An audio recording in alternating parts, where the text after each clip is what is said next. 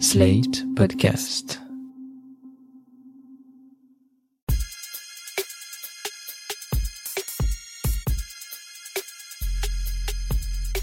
Salut chers auditeurs, salut chères auditrices, bienvenue dans Sans Algo l'actu. Je suis Mathilde Mélin, journaliste pour Slate.fr et vigie du monde du podcast et de ses actualités. Chaque jeudi, j'en sélectionne quelques-unes pour vous donner une meilleure compréhension de l'industrie du podcast et de ses enjeux. C'est parti pour l'actu de la semaine.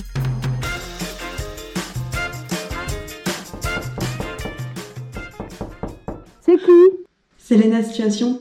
L'influenceuse Lena Mafouf débarque dans le podcast game avec Canapé 6 places, un programme Spotify Original. Dans ce podcast hebdomadaire qui sera lancé le 20 octobre au moment du Paris Podcast Festival, Lena Mafouf alternera entre des monologues sur un événement qui a marqué sa semaine et des conversations avec des personnalités qu'elle veut décontracter.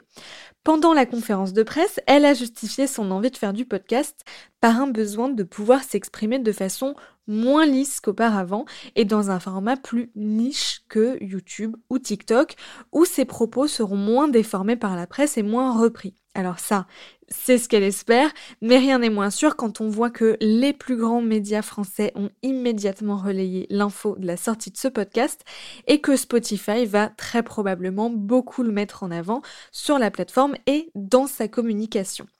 Certains épisodes du podcast seront aussi disponibles en format vidéo. C'est une fonctionnalité qui a été lancée il y a quelques mois par Spotify et qui avait été à l'époque inaugurée par la bande de La Fabuleuse, un groupe d'influenceurs très proche de Lena Mafouf. Spotify n'a évidemment pas communiqué sur le montant du contrat signé avec l'influenceuse et Binge Audio qui assurera la production de Canapé 6 places, mais la plateforme compte bien sur l'émission de Lena Mafouf pour démocratiser l'écoute de podcasts. C'était le mot d'ordre de Spotify pendant la conférence de presse.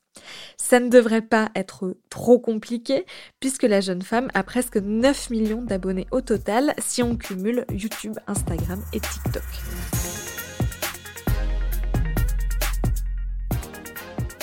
Ce n'est pas tout pour Spotify qui a aussi annoncé le renouvellement de 13 productions originales ou exclusives pour de nouvelles saisons. Spotify prend aussi le chemin de la diversification puisque Coming Out va devenir un livre et que le podcast Sexo Hotline et le podcast de Tony Parker vont tous les deux avoir droit à des enregistrements en public début 2023 a priori à Paris. Spotify a aussi annoncé deux autres nouveaux programmes. Un podcast porté par Gloire Savoula Mbongo, alias Regloire, sur le rap et l'histoire, et un autre dérivé du rapport Braza, c'est un podcast qu'ils ont fait euh, l'année dernière, pour créer un flux dédié à la création documentaire sur la question coloniale. Enfin, la plateforme suédoise va lancer un programme de formation gratuite au podcast à destination de jeunes âgés de 18 à 25 ans qui ont des idées de podcast mais pas de formation dans le journalisme ou dans l'audio. Ils devraient lancer un appel à projet très prochainement. This is a Global Link prepaid call from Adnan Sayed. an inmate at a Maryland correctional facility. This call will be recorded and monitored. There is a major development in a case intimately explored in the hit podcast Motions, serial. a stunning reversal. Baltimore State's attorney presenting new evidence of two other possible suspects. Vic, and what this all means is that after decades behind bars, Adnan could be released from prison. Adnan Sayed. Peut-être avez-vous déjà entendu ce nom dans la saison 1 de Serial, le mythique podcast américain sorti en 2014. La journaliste Sarah Koenig y menait une contre-enquête sur le meurtre de l'adolescente Emin Lee, étranglée en 99. Son ex-petite amie Adnan Sayed avait été condamné à la réclusion criminelle à perpétuité, mais le podcast, téléchargé plus de 300 millions de fois, et la série HBO dédiée à l'affaire en 2019 ont depuis fait émerger d'autres pistes. Assez pour semer le doute dans l'esprit d'une procureure de Baltimore qui a demandé une annulation du verdict. Adnan Sayed a donc été remis en liberté surveillée lundi 19 septembre. Il attend de savoir si sa condamnation va être tout bonnement annulé, après quand même 23 ans passés en prison, ou si un nouveau procès va avoir lieu. Les raisons de ce revirement sont expliquées en détail par Sarah Koenig dans un épisode bonus de la saison 1 de Serial, publié mardi 20 septembre sur le flux de Serial et sur celui du Daily du New York Times. Il résume en un quart d'heure toutes les avancées faites sur le dossier depuis la sortie du podcast il y a 8 ans. Je n'ai d'admiration que pour les gens qui ont un savoir très très pointu. Je pense qu'une vie, c'est se choisir son objet et, ne jamais le lâcher et, le creuser, le creuser, le creuser, le creuser. Le journal Libération a publié cette semaine une enquête consacrée aux méthodes de management de Sandrine Trainer, directrice de France Culture. Dans ce long papier co-signé par Adrien Franck et Jérôme Le Filiatre, une vingtaine de salariés ou anciens salariés de la station témoignent d'un climat de terreur qui serait instauré par la directrice arrivée à la tête de France Culture en 2015. Le papier, qui est fourni en termes d'exemples et de témoignages, est réservé aux abonnés de Libé vous pouvez en trouver le lien dans la description de cet épisode.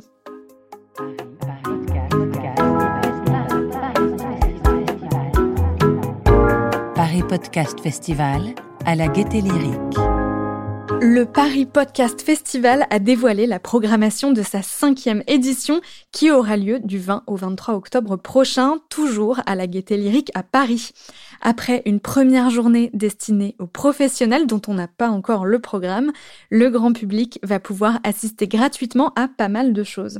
Il y aura des masterclass sur l'écriture d'une fiction, d'une musique ou d'un récit, des tables rondes sur l'empreinte carbone du podcast ou la place des témoins dans les podcasts, mais aussi bien sûr des enregistrements publics de podcasts. Il y en aura de studios comme par exemple Roger est mort de Binge Audio ou bien d'indépendants comme Pim Pam Poum. Deux enregistrements devraient particulièrement attirer les foules.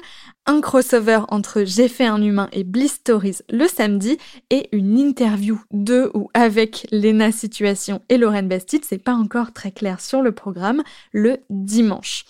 Bien évidemment, il y aura aussi des sessions d'écoute en avant-première, par exemple Après le feu, reconstruire Notre-Dame d'Initial Studio, ou bien Immersion, un podcast de Radio-Canada.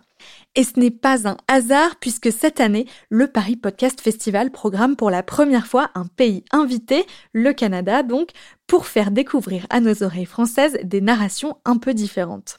Le programme complet du festival, qui laisse plus de place aux podcasts indépendants et un peu moins aux débats professionnels que l'an dernier, est disponible sur le site du Paris Podcast Festival.